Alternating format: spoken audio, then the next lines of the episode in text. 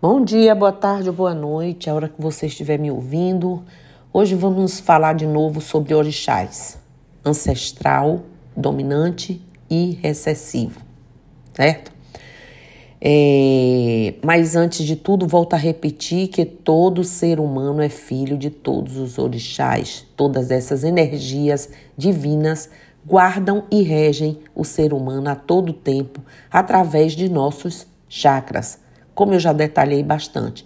Portanto, quando alguém encontra o seu orixá de frente, a juntó ou juntó e adjuntó e, e ancestral, sabe-se quais desses seres estão presentes em suas características, mas em nenhum momento significa que somente eles merecem o respeito ou somente eles é, guiarão nossa vida ou cuidarão de assuntos peculiares de nossa existência.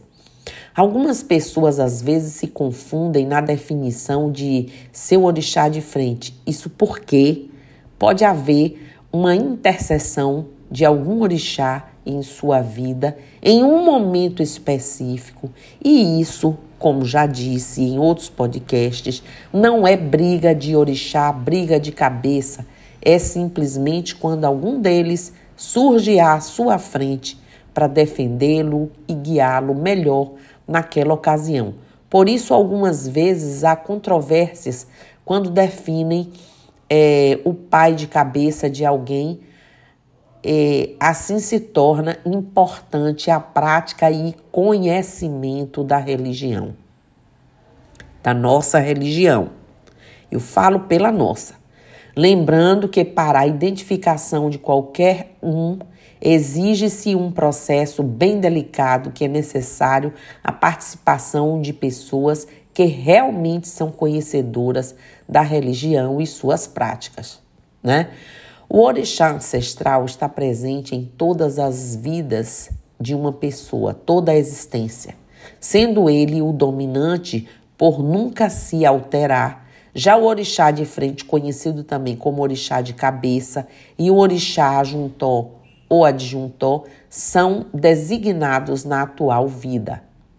De acordo com a essência de cada um, identificam-se os filhos dos orixás. Essa primeira denominação pertence ao orixá de frente ou pai de cabeça e ele atua no chakra frontal e são muitas vezes considerados como os principais, mas deve-se lembrar sempre que não são eles os únicos, os de única importância.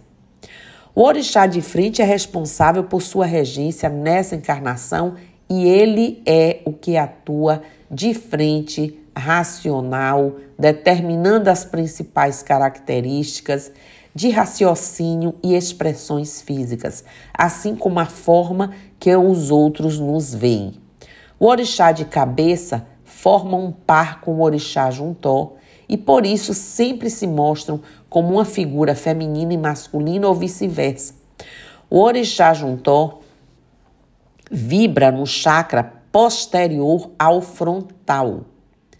E ele é o responsável pela determinação das emoções então, quando há um desequilíbrio e uma perda da forma lógica de raciocínio, o orixá junto aparece para te dar energias pelo lado emocional e para te reerguer. O modo de agir de cada pessoa em um momento de pressão, onde o racional já não consegue aí mais atuar, será de acordo com o temperamento oriundo do seu orixá juntó. Por exemplo, uma pessoa com orixá de frente, é, com Oxalá de frente e Yansan de juntó, será tempestuosa em momentos de, em alguns momentos, mostrando uma coragem e ação que aparentemente não tinha.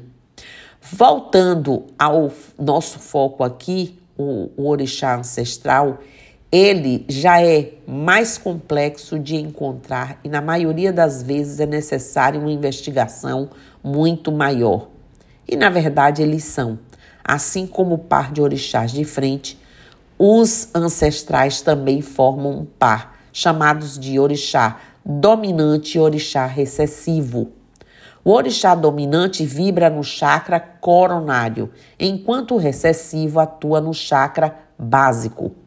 Esses seres divinos te acompanharão sempre, independentemente da vida que você esteja. É, eles farão parte da sua caminhada aí eterna da espiritualidade. E qual a ação desses orixás? Eles ditam a natureza verdadeira do ser humano, o íntimo, a verdadeira face de cada um.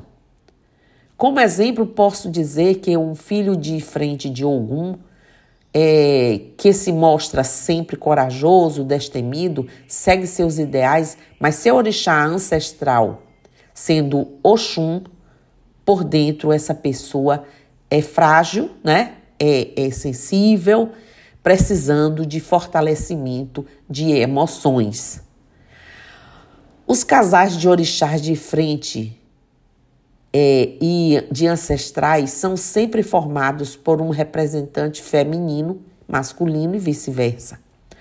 Quando se diz que uma pessoa tem, por exemplo, e Xangô na frente, prestem atenção, quer dizer que um orixá está atuando como auxiliador na casa do outro. Não que os dois sejam os orixás de frente, pois não pode haver dois no mesmo né, ponto do, do, do, dos pares, né?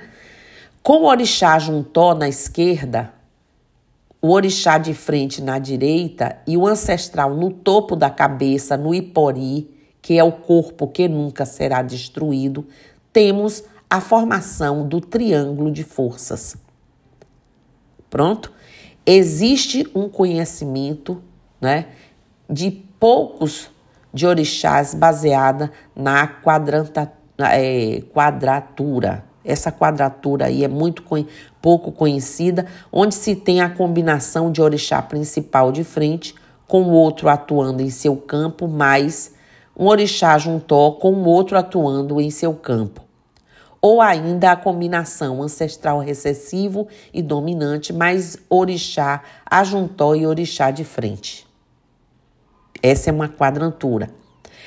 É, os mistérios dos terreiros de Umbanda e Candomblé são diretamente ligados, gente, aos cultos dos orixás. As energias trabalhadas em todos eles provêm da força desses seres que guiam e regem a vida de todos. Conhecer a essência dessas divindades é poder se compreender melhor. Então, assim, volta a trazer sempre isso para a gente estar tá discutindo, porque sempre depois de um podcast há as perguntas, não é? há às vezes um questionamento sobre é, tal ponto, outro. E aí, nesse momento aqui, a gente vem trazendo isso. Nessa segunda-feira, que o pai Omolu e Obaluaê e a vovó Nanã abençoe a todos, encerrando aí esse mês desses orixás maravilhosos. Então, Axé Namastê, Motumbá, Mo, eh, Mojubá, Mucuyu e eu estou aqui.